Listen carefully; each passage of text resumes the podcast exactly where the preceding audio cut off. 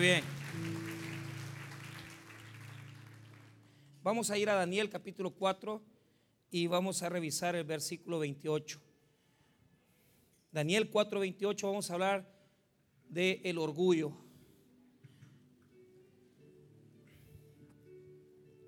Daniel 4, 28. Cuando lo tenga, el favor de ponerse de pie para tener reverencia en la lectura de la palabra del Señor. Daniel 4:28. Amén. Muy bien. Vamos a leer este texto de la palabra del Señor. Eh, vamos a leer un par de versículos nada más. Probablemente 28, 29 y 30. La palabra del Señor dice así.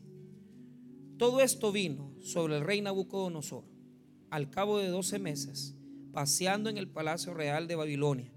Habló el rey y dijo, ¿no es esta la gran Babilonia que yo edifiqué para casa real con la fuerza de mi poder y para gloria de mi majestad? Vamos a orar. Padre, bendecimos tu nombre. Te damos las gracias porque a través de tu palabra podemos ser edificados. Oramos, bendito Señor, que el Espíritu Santo pueda introducirnos a este tema tan maravilloso, pero también, bendito Dios, estamos intercediendo para que Jesucristo sea edificado, sea establecido como el verdadero Rey y soberano de nuestra vida. Bendice a aquellos que no te conocen, esas personas que no han tenido una acción de compromiso con Dios, para que puedan ser tocados a través de tu palabra. En el nombre de Jesús. Amén y amén. Tomen asiento, amados hermanos. Muy bien. El orgullo.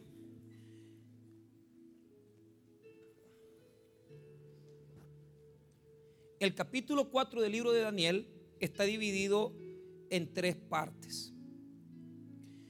La primera parte fundamental es la que viene en los versículos 10 hasta el versículo número 18.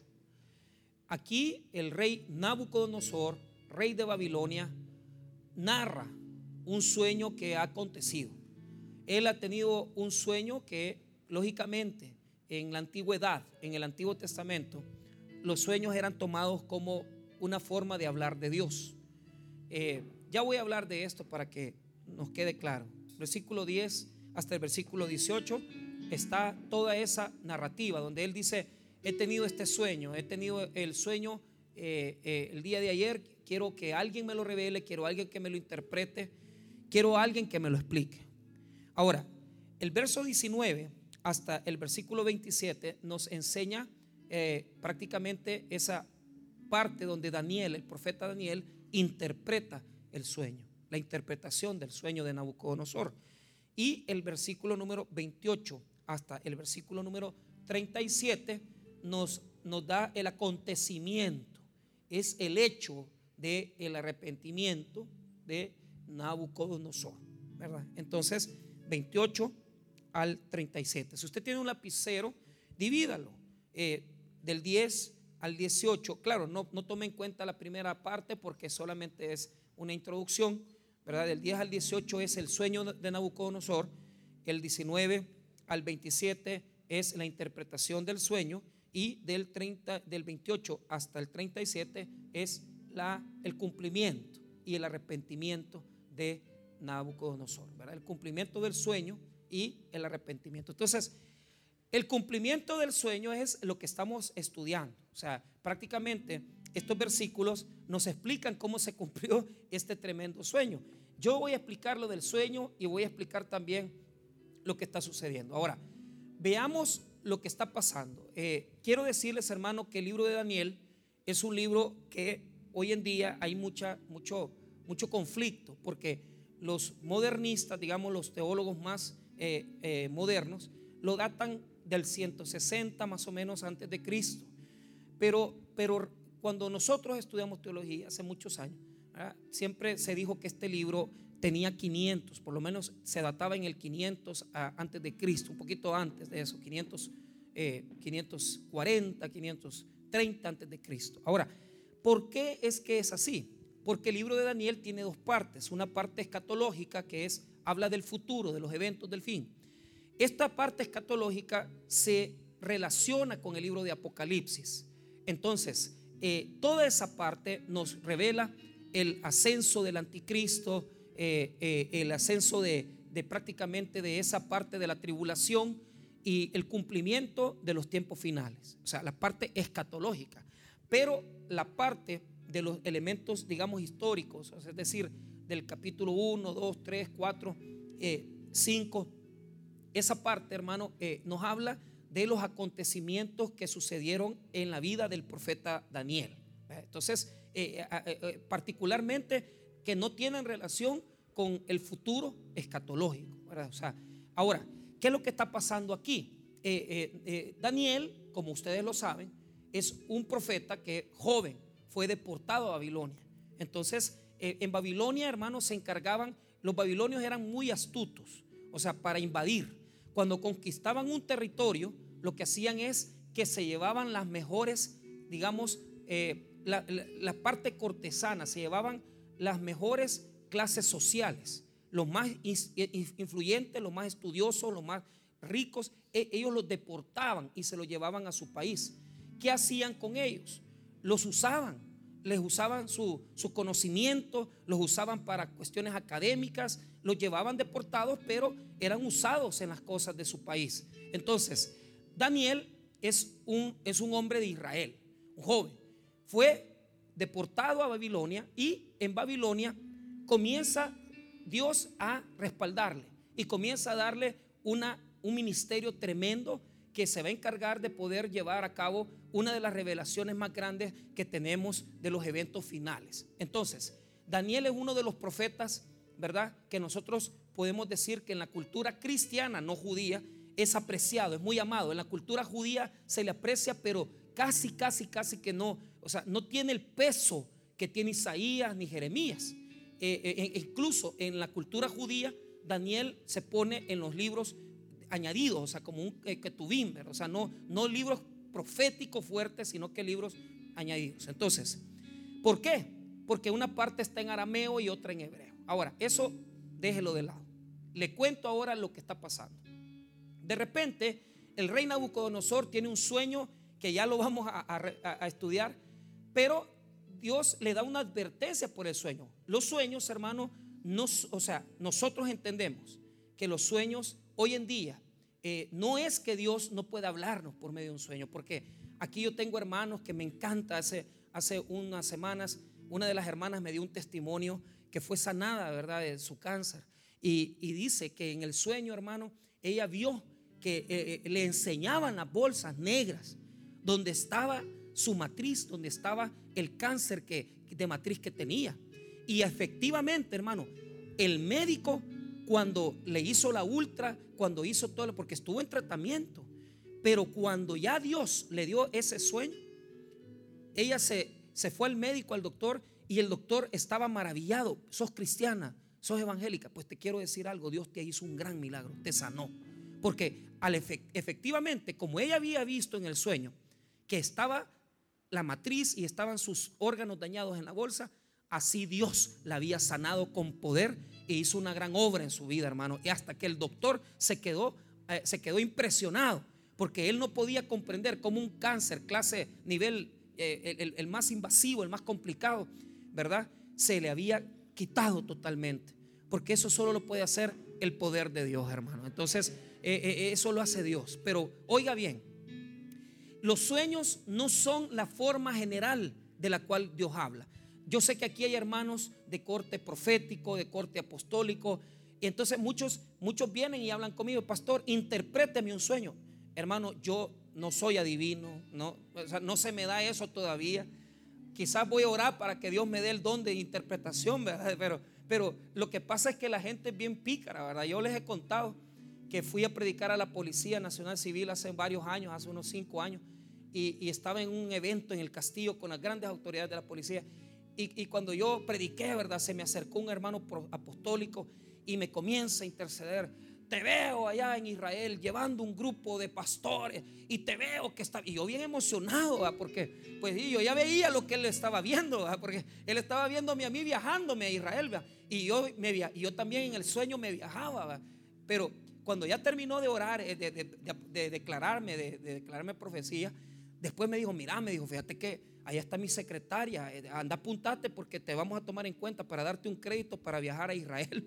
O sea, es que no era, no era sueño ni, ni, revelación, sino que era venta.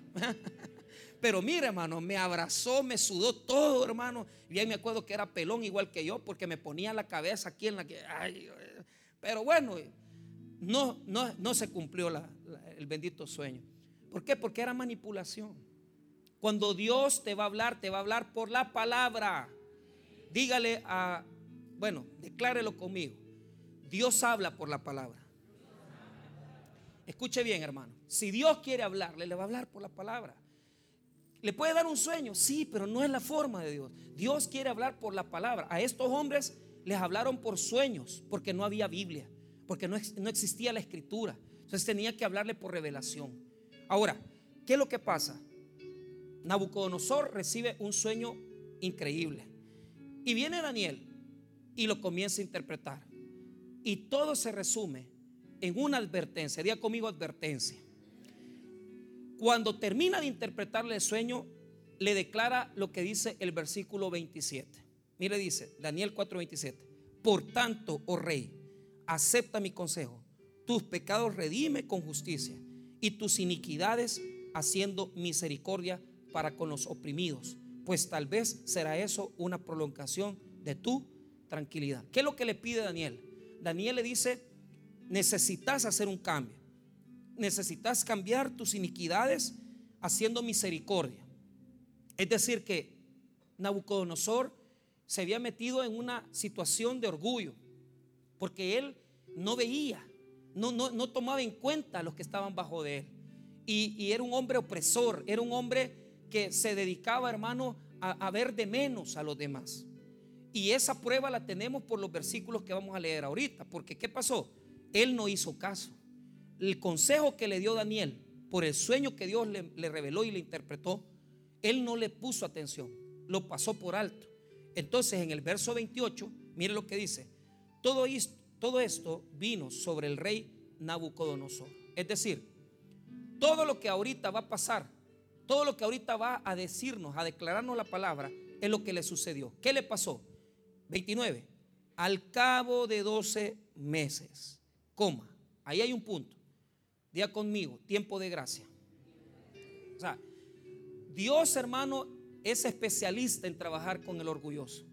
O sea, tal vez ahorita no ha pasado nada.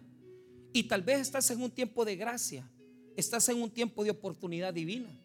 Pero tarde o temprano, cuando de repente nosotros nos llenamos de soberbia, nos llenamos de altivez, Dios, hermano, ya nos dio un sueño, ya nos advirtió.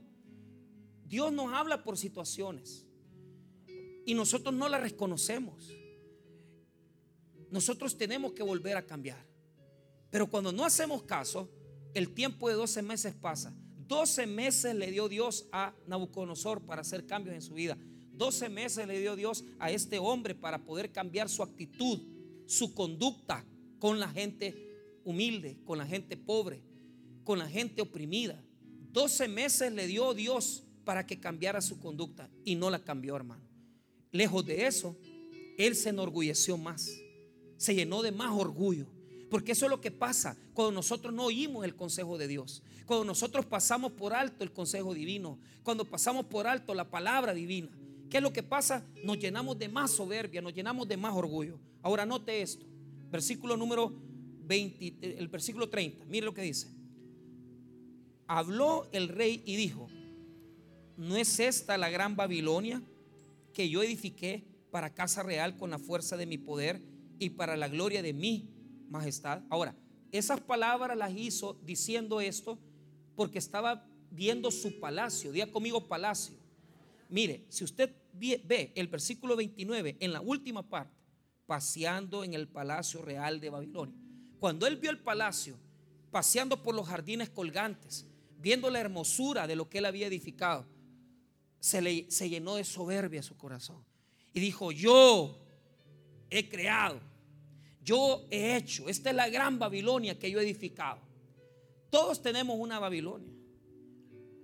hemos edificado empresas, hemos edificado hogares, casas, y tenemos la costumbre de, llenarnos de soberbia, de decir, e, esto me ha costado, esto yo lo he trabajado, esto a mí me cuesta, yo, lo he logrado esto. Y, y, mire, tenemos esa costumbre de que aunque tengamos cosas tal vez pequeñitas o grandes, nos llenamos de gran orgullo de decir, esto yo lo he hecho, esto yo lo hice. Eso es lo que le pasó a este hombre.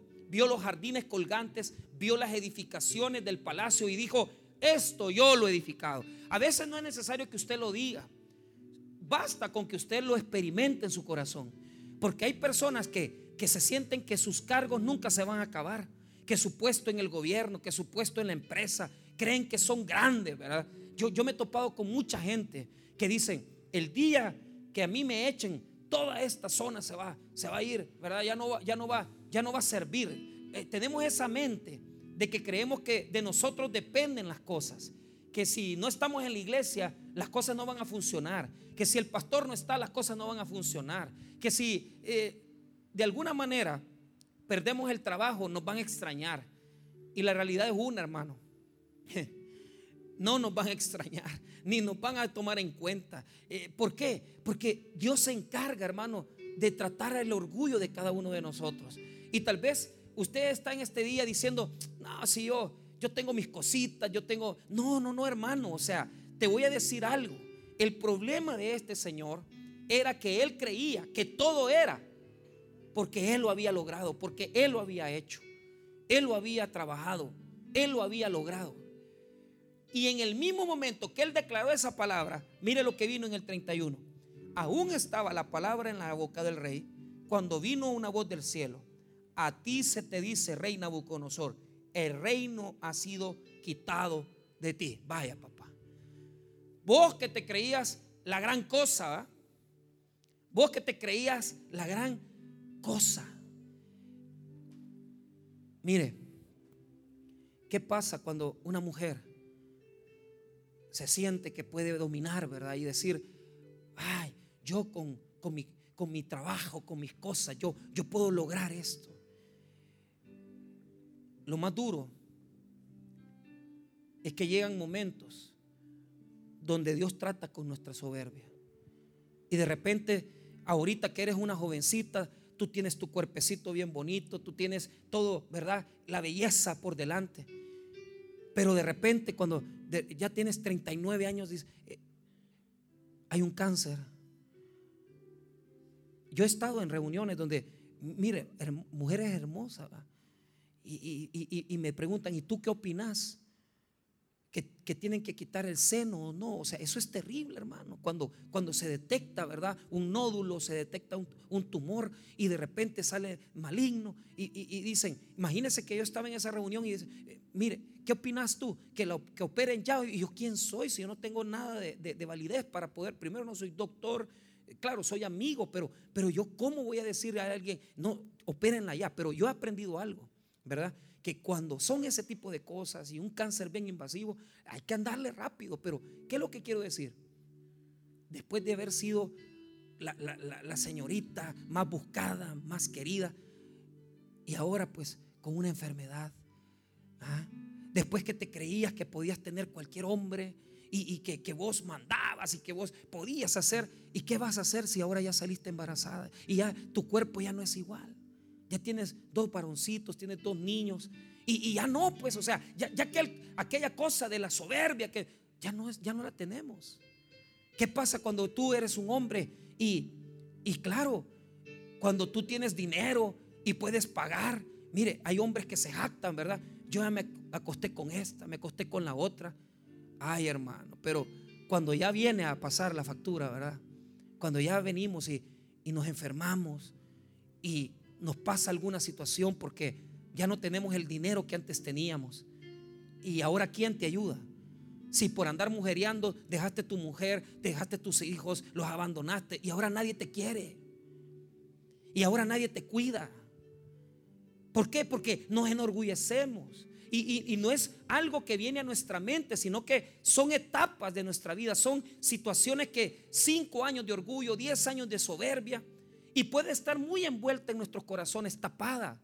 Y nosotros creer que, que ni la tenemos. Pero verdaderamente nos creemos una gran cosa. Ay, si, si a mí yo llego a faltar aquí, todo esto se va a acabar. No, hombre. Cuando ya Dios toque el orgullo, mira lo que le pasó a Nabucodonosor. Versículo número 32. Mire qué bonito. Y de entre los hombres te arrojarán. Mire, aquella persona que estaba en la gran preeminencia, vaya para allá. ¿eh? Fuera de aquí. Fuera, no te queremos. Pero note lo que dice. Y con la bestia del campo tu habitación.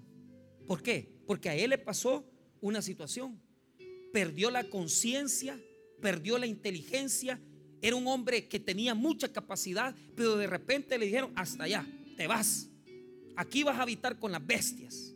Y después de eso, mire lo que dice el versículo número, número, número 32. Y como los bueyes te apacentarán y siete tiempos pasarán sobre ti hasta que reconozcas que el Altísimo tiene el dominio en el reino de los hombres y lo da a quien Él quiere.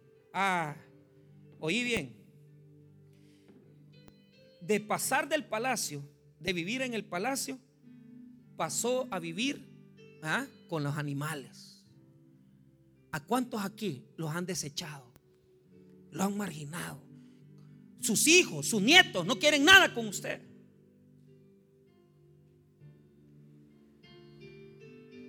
Después de que te decían, eh, eh, papá, mire, mire, mire, aquí hay gente que no quiere que usted lo visite. Porque usted es pésimo. Porque usted es bolo. Y ahora ya en Navidad ya se quiere echar la cervecita y ya tiene preparada su botella. Pero mire, hay, hay personas que se van a acostar a las 9 de la noche. Y está bueno, sí, porque son aburridos. Pero acostarse a las 9 porque nadie te quiere en ninguna casa. Ni tus hijos, ni tus nietos. ¿Ah? ¿Por qué? Porque sos grosero. Porque decís cosas inapropiadas. Porque te metes la cerveza y comenzás a gritarle a medio mundo. Para allá, a la soledad. No te queremos. De vivir en el palacio, pasas a vivir con los animales. En el desierto. Veamos lo de la cuestión de su vestimenta. Después de vestirse con buenas ropas, Mire lo, que dice el mismo versículo. Vestía vestidos hermosos, perfumes, telas. Su cuerpo era, era cubierto con las mejores telas que podía comprar. Pero ¿qué pasó? Ahora Dios te humilla y te manda a vivir como animalito. El, el, texto bíblico se interpreta de que de aquí en adelante se va, él ya ni ropa va a usar. ¿Cuántas personas aquí, verdad? El ídolo más grande que tienen es su cuerpo es ellos, ¿verdad? Aquí yo me visto, yo tengo aquí. Y, cuántas señoritas que están jovencitas ponen en su Facebook, ¿verdad? La foto, ¿va? De, su cuerpecito. Eh, claro, hija, pero ¿qué es lo que pasa? Ahorita porque está jovencita. Ahorita porque está joven. Pero después qué? Después cuando ya tres hijos, cuando ya uno ya está un poquito más metido en edad, descuidado ya no puede. Que e, este pasó de vestir grandes ropas a nada. Y hay gente aquí que también son gente fantasiosa. Le gusta la ropa de marca. Todo. a mí me gusta la ropa de marca. Pero a veces no puedo comprarla. A mí me regalan mucha ropa. ¿ah? Me regalan zapatos, gracias al Señor. Los hermanos me regalan zapatos. O sea, yo veo, tengo tres pares de zapatos, tengo dos pares de zapatos nuevos. ¿Y, y por qué? Por la bendición. Pero mire, ¿qué pasa con aquellos que dicen, si no tiene la marca, si no, y, mire, deben el carro, deben la casa, deben la ropa, deben hasta lo que se comen. Pero ahí andan fantaseando que tienen pisto, don furufufu, pero son acabados. Son acabados, no tienen pisto. Los andan buscando de Credomatic, lo andan buscando de Cucatlán, lo andan buscando de Omnisport. A mí me dijeron ayer que fue a comprar una cafetera. Mire, el hermano fulano lo andamos buscando. ¿Por qué? Morosos. Pero ¿cuál es el problema? Mire, la gente a veces presta. Porque prestan para qué? Para comprar fantasías. Prestan para comprar oro. Prestan para comprar tonteras, perfumes. Y eso lo enseñó muy, muy bien nuestro pastor fundador. Si no hay, no me harto. ¿Para qué me voy a andar endeudando? ¿Para qué voy a andar pidiendo si, para vivir solo por comprar un saco? Solo por comprar un par de, zapatos. No, hermano, pero ¿qué es lo que pasa? Vemos a los demás de menos por lo que vestimos. Nabucodonosor pasó de vestirse con las mejores vestiduras a, vestirse, a estar desnudo como animal. Hablemos de sus riquezas. Después de tener tanto poder, su estatus y posesión, ahora está fuera de su palacio y no tiene nada. Se acabó la riqueza, se acabó la plata. ¿Qué pasa cuando usted, mire, usted se enferma y la cuenta del hospital, mire, es terrible? Usted se va a hospitalizar a San Miguel. Una noche le puede costar, ¿qué? Mil dólares. Solo por ponerle tres sueros. Y usted con sus ahorritos que ha ahorrado 30 mil pesitos, eso se le va en una semana en el hospital. Si lo meten en el hospital, mire, yo cuando acabamos de ir con mi esposa a, lo de la cuestión del legrado, lo primero que hace un pagaré. Y si no, no lo recibe. Porque no se la van a dar si usted no ha pagado. ¿Y cuánto vale? No, pagan 1.300 dólares por un ratito. Una enfermedad te puede acabar. Y a veces nosotros no nos damos cuenta, hermano, que todas esas cosas que tenemos una buena cuentecita de bancos, tenemos buenos ahorros, todo eso, si Dios dice hoy se acaba tu salud, se acaba también la cuenta. Y te vas a la calle, pues, ¿y quién con vos? Nadie. Y en el hospital Rosales, y en el, Seguro Social, que cuesta entrar, hermano, solo puede entrar una persona y medio y turnarse con la tarjeta y estar esperando en el hospital que te dejen entrar. Y cuando uno entra ahí, hermano, toda la gente ahí hospitalizada, terrible. Cuando yo les predicaba esto a, los, hermanos del penal esta semana, se reían. ¿Por qué? Porque ahí estaban los mareros que más extorsionaban. Los que andaban con carro, alquilaban las casas. Ellos alquilaban las casas solos. Y se reían, ¿va? ¿Por qué? Porque después de tener el gran poder que el mal se los dio, ya no son nada. ¿Y quién los quiere ahí? Nadie. Pero honestamente, habemos personas aquí libres que la gente no nos quiere ni tratar porque saben que somos pedantes. ¿Y qué dice la gente? Ah, no, con ese tipo no, hombre, con esa señora no, hombre, vieras qué pesada es. Usted mismo aleja a las personas. Usted mismo aleja a la gente de usted.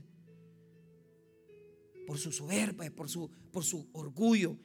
Ahora, Pasó de la casa, del palacio, a la calle, al desierto. Pasó de la riqueza a la pobreza. Mire, después de comer los grandes manjares de Babilonia, ahora tenía que comer hierba, como que era animal, lo tenían que sostener. Ay, hermano. Y no es cierto que, que ya algunos aquí ya, experimentaron eso. Que después de, tener, ¿verdad? Sus, buenas cosas para comer, pero ¿sabes qué es lo más difícil? A mí comer de lujo mucho. A mí, eh, yo carne no me gusta mucho, como pollito. Eh, pero ¿cuál es el problema? Comer solo. Y comer sin alegría, amargado. Con aquella cosa que usted tiene el pisto para comprarse un buen plato de comida, pero nadie quiere comer con usted ni quieren hablar con usted. Porque usted hizo daño, hirió personas. Y la plática que tienen ahí en la familia es, no hombre, servirle un plato de comida a mi papá, hombre, servirle un plato de comida. Claro, pero, pero la gente en el corazón te lo sirve, pero en el corazón tu hijo, tu, tu, vecino, tu nieto dice, si este maestro no se lo merece, si nosotros nos dejó tirados, se agarró otra mujer, nos dejó solo. Te dan de comer porque por misericordia. Pero ellos no te quieren, no te quieren. ¿Cuántos aquí podríamos hacer un cambio? Entonces, habiendo analizado el texto, porque después de ser el hombre, uno de los más inteligentes de Babilonia, pasó a ser una bestia, perdió la conciencia. ¿Y cuánta gente que es bien inteligente, pero se convierten como que son gente que no tiene inteligencia? Bobos, necios. Mire, Mire, lo va a dejar su mujer, le vale un sorbete. Mire que usted es médico, mire que usted es abogado, no haga trance, no haga eso, lo meten preso, men. por andar haciendo negocios ilícitos. Usted se la llevaba de vivo, se le llevaba que sabía todo. ¿Y qué pasó? Estás comiendo con las bestias. Ahora, ¿por qué? Nabucodonosor tuvo un sueño y es eso lo que quiero poner ahora en el centro para ir terminando. ¿Qué era el sueño que tuvo? Veamos el verso 10 para ver el sueño. Estas fueron las visiones de mi cabeza. Mientras estaba en mi cama, me parecía ver en medio de la tierra un árbol cuya altura era grande. Crecía este árbol y se hacía fuerte y su copa llegaba hasta el cielo y se le alcanzaba a ver desde todos los confines de la tierra. Su follaje era hermoso, su fruto abundante y había en él alimento para todos. Debajo de él se ponían a la sombra las bestias del campo y en sus ramas hacían morada las aves del cielo y se mantenía de él toda carne. ¿Qué es lo que vio? Un árbol. ¿Ya comido un árbol? Que llegaba hasta el cielo. Que llegaba hasta el cielo, dígalo. y debajo de él habían bestias, habían pájaros en las ramas, follaje abundante, alto, buena fruta.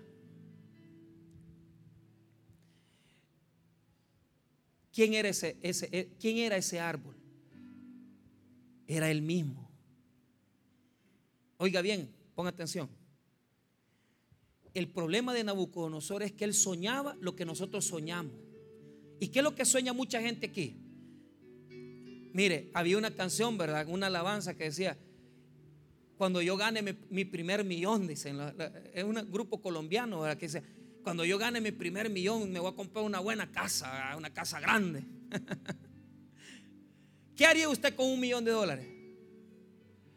¿Qué haría usted si, usted fuera famoso? Que le aplaude todo mundo.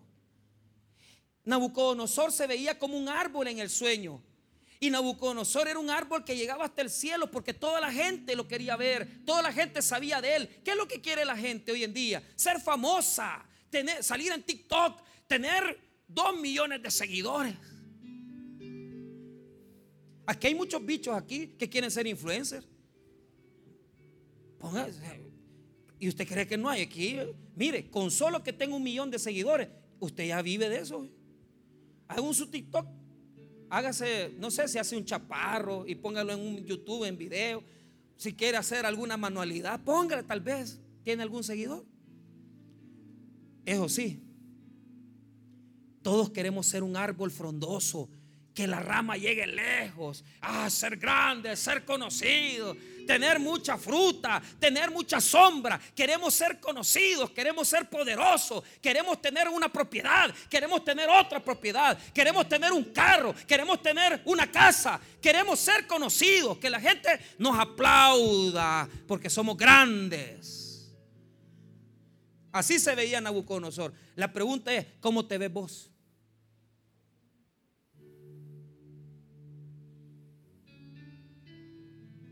¿Te ves grande? ¿Te ves pequeño? Pastor, aquí voy a construir la empresa, aquí voy a alquilar y yo voy a ser grande y voy a llegar lejos. Amén, está bien. Lo único malo es que no has metido a Dios en tu proyecto. Es que mire, pastor, yo voy a tener una buena cuenta de banco. Dice que lo único malo es que vos querés robar, hombre. No querés trabajar. Pastor, mire yo, eh, cuando tenga dinero, dicen las hermanas, me voy a operar, voy a ser bien bonita. O sea, hoy veo la señora, yo a veces yo, dudo de varones aquí en la iglesia, que yo les veo la cara algo estirada. Yo digo que se han operado. Y ya sabe cómo los operan, los jalan de aquí, como que son, cuando, cuando uno los jalan de aquí y ya quedan estirados ya. Y mire, solo porque no soy chambroso. Pero yo estoy seguro que no solo Botox se ha puesto, sino que hay hermanas que hasta se han operado otras cosas. Yo sé lo que les digo. Y no es porque las he visto, me lo han contado. ¿ah? Pero ¿cuál es el problema? No, yo grande. Esa mujer, e, esa mujer, porque ¿cuál es el problema? Que usted la amante. Usted se cree mejor, va. Y usted cree que tiene comiendo de la mano al varón. Ahorita porque todavía vive con ella. Espérate que se vaya a vivir a tu casa, ¿viste? Y te deje ahí toda la ropa tirada en el baño. Y le tengas que lavar la ropa interior. Y le tengas que lavar la ropa chuca que te deja. Espérate cuando ya te tengas que hacer cargo de él, de sus problemas. Que ya tenga que compartir el suelo con su ex y con, con vos. Si todas las amantes son, no, sí, aquí yo te recibo, no te preocupes, vamos a pelear en contra de ella. Oremos, dicen. Hermana, si usted es cristiana, ¿para qué le quiere quitar el marido a la señora? ¿Ah? Tan feo que es ese hombre. Y tan acabado, por lo menos tuviera visto. Pero ¿sabe cuál es el problema? Se cree en la gran cosa. Es que yo estoy mejor que ella. Espérate, mamita. Espérate, que ya viva ese hombre con vos, con ese ogro. Y cuando vas a querer comer, mi amor. no dicen ni sí ni no. Ah, no me digas nada. Mira, necesito pagar la luz. No es cierto, pues. No es nuestra realidad. No es nuestra realidad que nos metemos con hombres ya que ya tuvieron dos parejas y usted recoge y usted cree que le está dando todo, que usted es la gran cosa. Pero honestamente, nos enorgullecemos. A este yo lo voy a querer más que su mujer. Te va a poner los cuernos también a vos. ¿Por qué? Porque ese hombre es cornudo. Hasta brillo le saca los cachos así en la mañana. Está bueno, dele chance. Entonces, ¿qué significa ese, ese árbol? significa lo que queremos ser. Diga conmigo, lo que queremos ser. Yo mantengo esta casa, yo pago. Yo de, de, mí comen mis hijos, de mí come mi mujer, de mí comen todos. Pero mira lo terrible. Dios da la orden que corten el palo. Y Dios comienza a quitarte las ramitas y aquel palo frondoso, grande, las hojas se le caen, la fruta se le cae, la sombra ya no tiene. Y después de ser la gran cosa, Dios dice, este se me subió, bajémoslo, cortémosle las hojas, cortémosle la fruta, cortémosle la sombra. ¿Cuántos aquí les ha pasado, ve, la mochada el Señor? Porque se le subió la viruta ¿Y qué pasó? Primero te quitó el trabajo, te quitó las hojas, Después te quitó la fruta, te quitó la salud. Y después te quitó los pajaritos que vivían ahí y las bestias que estaban abajo. Tus hijos te repudiaron porque ya no les ayudaste, no les diste dinero, te dieron la espalda. Y Dios ordena, córtenme ese palo, córtenme ese, mochenlo. ¿A cuánta gente yo digo que después de predicar este sermón a mucha gente aquí le van a dar también, lo van a mochar. Porque no van a entender. Porque se van a enorgullecer. Yo puedo tener dos mujeres y mantengo. Porque aquí hay unos que hasta se programan en el cuaderno de cuentas que llevan. Tanto es para la Juanita y tanto es para la amarillita. Dos mujeres tienen y ganan 400 pesos. Ey, deme la clave usted. Yo no puedo mantener a una sola. Y las niñas que ya se visten y todo. Deme la clave, maestro. Deme la clave. Dos, matrimonios, digamos, no. Es que ustedes creen que son musulmanes. ¿Ah? Ustedes le han metido el, Islam. ¿Ah? No, yo, yo, aquí le doy a ella, le ayudo. Yo le ayudo, pastor. Sí, papito, pero vos tenés una sola esposa. Y ocupás el dinero que ganás para andarle comprando ropa a tu amante. Vos te crees un gran palo. Aquí quiero ver cuando te corten la, te poden. Quiero ver cuando te quiten la rama. Quiero ver cuando te quiten la fruta. A ver quién te va a querer. Solo la mujercita que has visto de menos. Solo la mujercita que has visto de, menos, que ya ni la querés. Esa es la que te va a ir a ver al penal. Esa es la que te va a ir a ver al, al hospital. Pero te sentiste, va. No, yo, yo puedo. Dios da la orden. 14, mire. Y clamaba fuertemente y decía así, derribar el árbol y cortar sus ramas.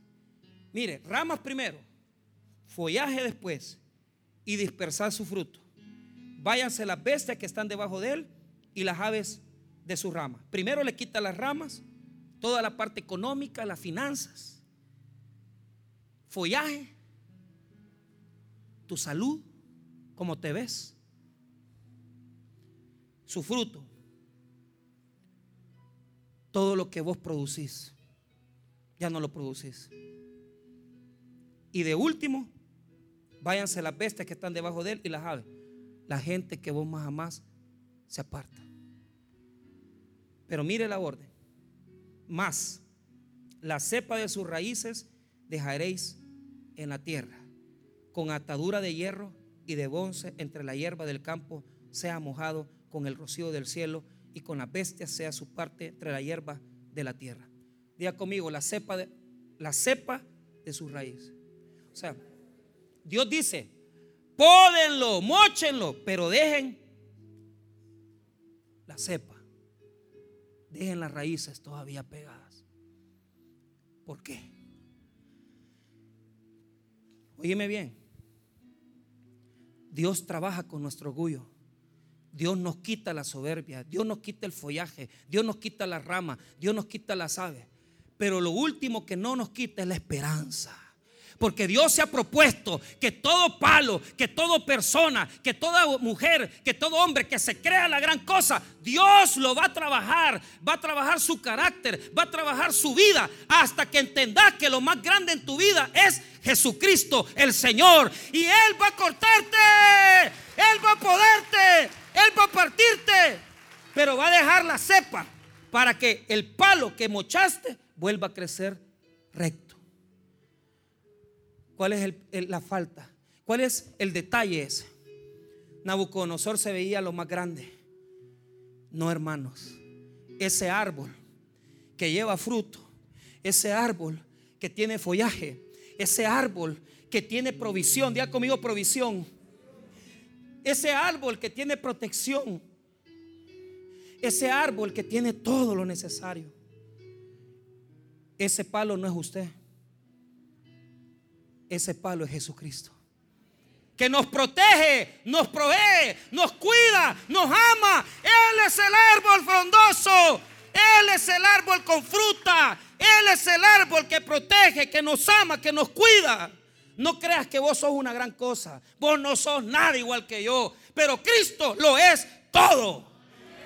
Él es lo más grande. Él protege a las viudas, Él protege a los huérfanos, Él protege a los pobres, Él protege a los necesitados. Vos no son nada, el proveedor es Dios.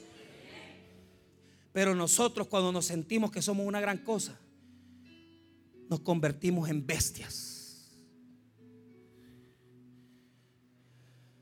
Sin entendimiento. Aquel que se cree que es la gran, el gran billete de mil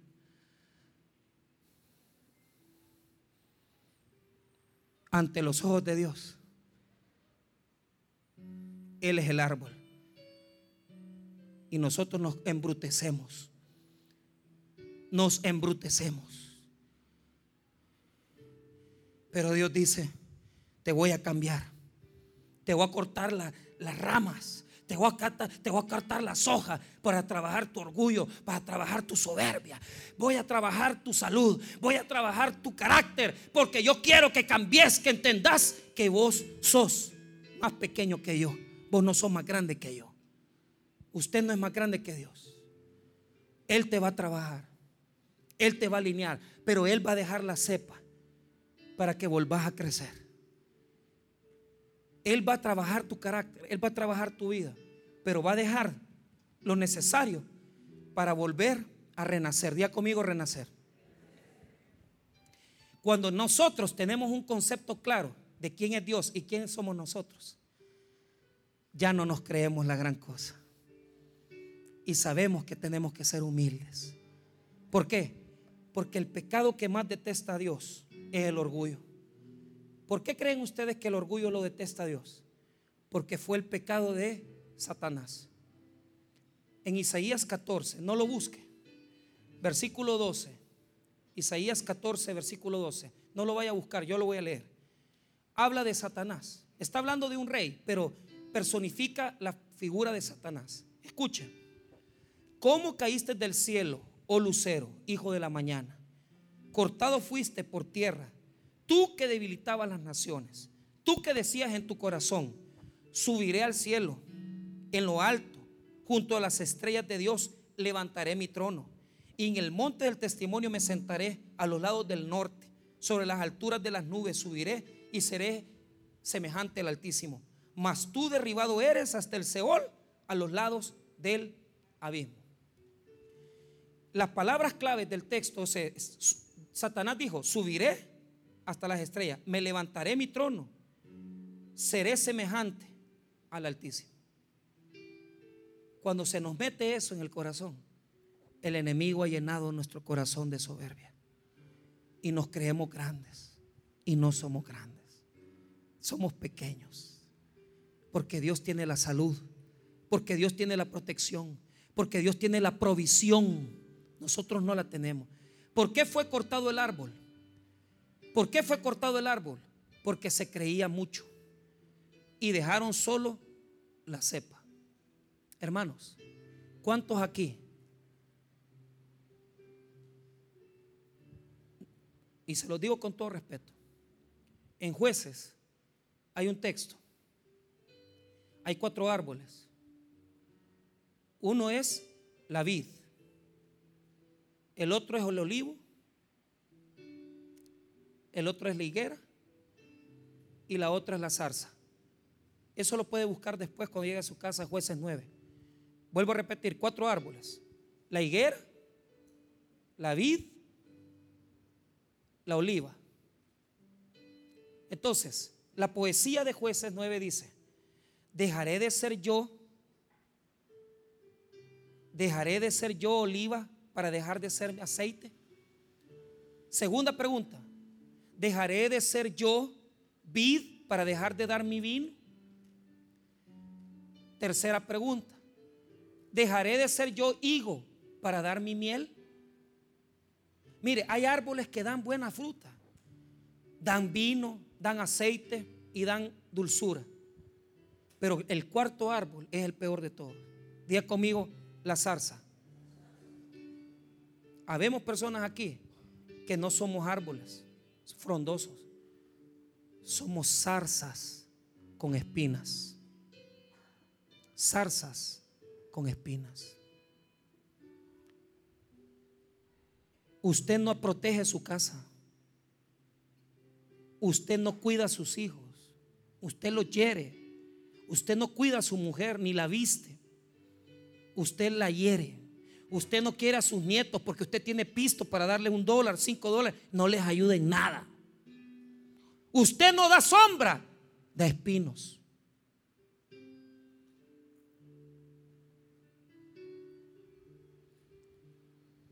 Usted cree que puede dar sombra, pero no da nada. ¿Qué hace Dios con un árbol que no da sombra? Lo corta. La pregunta que yo le hago en esta mañana es, ¿qué es usted? ¿Usted dulce? ¿Usted es alegre como el vino? usted sana como la oliva que es aceite. O usted enferma, es amargado. Y además de amargado, usted no tiene gozo en su vida. Usted no es árbol, usted es zarza de espinos que hiere con sus palabras, con sus actitudes, con su conducta. ¿Cuánta gente aquí solo daño hemos hecho? Y hemos herido gente y hemos dañado personas. Deje de pensar en usted mismo, deje de ser orgulloso y entienda de una vez por todas que tiene que comenzar a florecer. Si Dios ya te mochó, si Dios ya te cortó la rama, humíllate ante Dios y reconoce que Él es el único que puede cambiarte. Y dile a Dios, yo quiero dar sombra, yo quiero proteger, yo quiero bendecir. Yo quiero sanar heridas. No quiero ser zarza. Quiero ser un árbol que lleve mucho fruto. ¿Quiénes quieren ser árbol que lleve mucho fruto?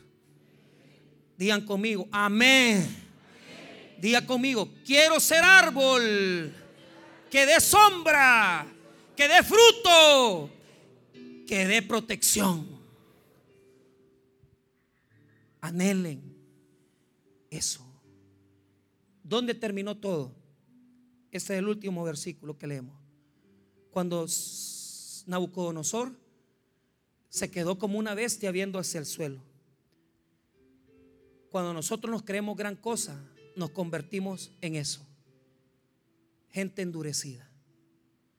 Pero de repente el versículo dice que vio hacia el cielo. Diga conmigo, vio hacia el cielo. ¿Qué quiere decir que vio hacia el cielo? Quiere decir que reconoció que Dios es más grande que él. ¿Quiénes van a reconocer aquí que, son que Dios es más grande que nosotros? ¿Quiénes van a reconocer aquí que Dios es más grande que nosotros? Hermano, apláudele al Señor porque solo de Él es la gloria, la honra, el honor. Solo de Él es.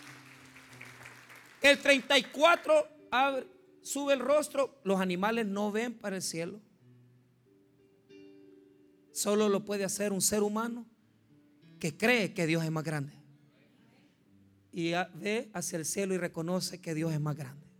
Y Dios lo saca de su situación y lo prospera y lo bendice. ¿Cuántos aquí solo han estado viendo para el suelo y no reconocen que Dios es más grande? Y eso me hace acordarme de aquella gran alabanza. Cuando dice el Salmo, alzo mis ojos ¿de dónde vendrá mi socorro? Alzo mis ojos, ¿de dónde vendrá mi ayuda? Mi socorro viene de ti, mi ayuda viene solo de ti. ¿Por qué? Porque reconocemos que solo Dios es más grande. Mire lo que dice el 34, 4.34 y cerramos. Mas al fin del tiempo, yo, Nabucodonosor, alcé mis ojos al cielo y mi razón me fue de vuelta. Y bendije al Altísimo. Ahora sí, mire, es el Altísimo. Y alabé y glorifiqué al que vive para siempre, cuyo dominio es sempiterno y su reino por todas las edades. Mire lo que hizo. Bendijo, alabó y glorificó al que es más grande, al Dios. Tal vez ahora estás viviendo una crisis. ¿Por qué estás viviendo la crisis? Mira el cielo y date cuenta que solo Dios es más grande que nosotros. Y si eres zarza, pídele a Dios ser árbol que dé mucho fruto para cambiar tu vida y cambiar tu familia y cambiar tu futuro. Porque Dios quiere bendecirnos y darnos un nuevo corazón. Mira el cielo y reconozca que solo Dios es más grande que todos. Vamos a orar.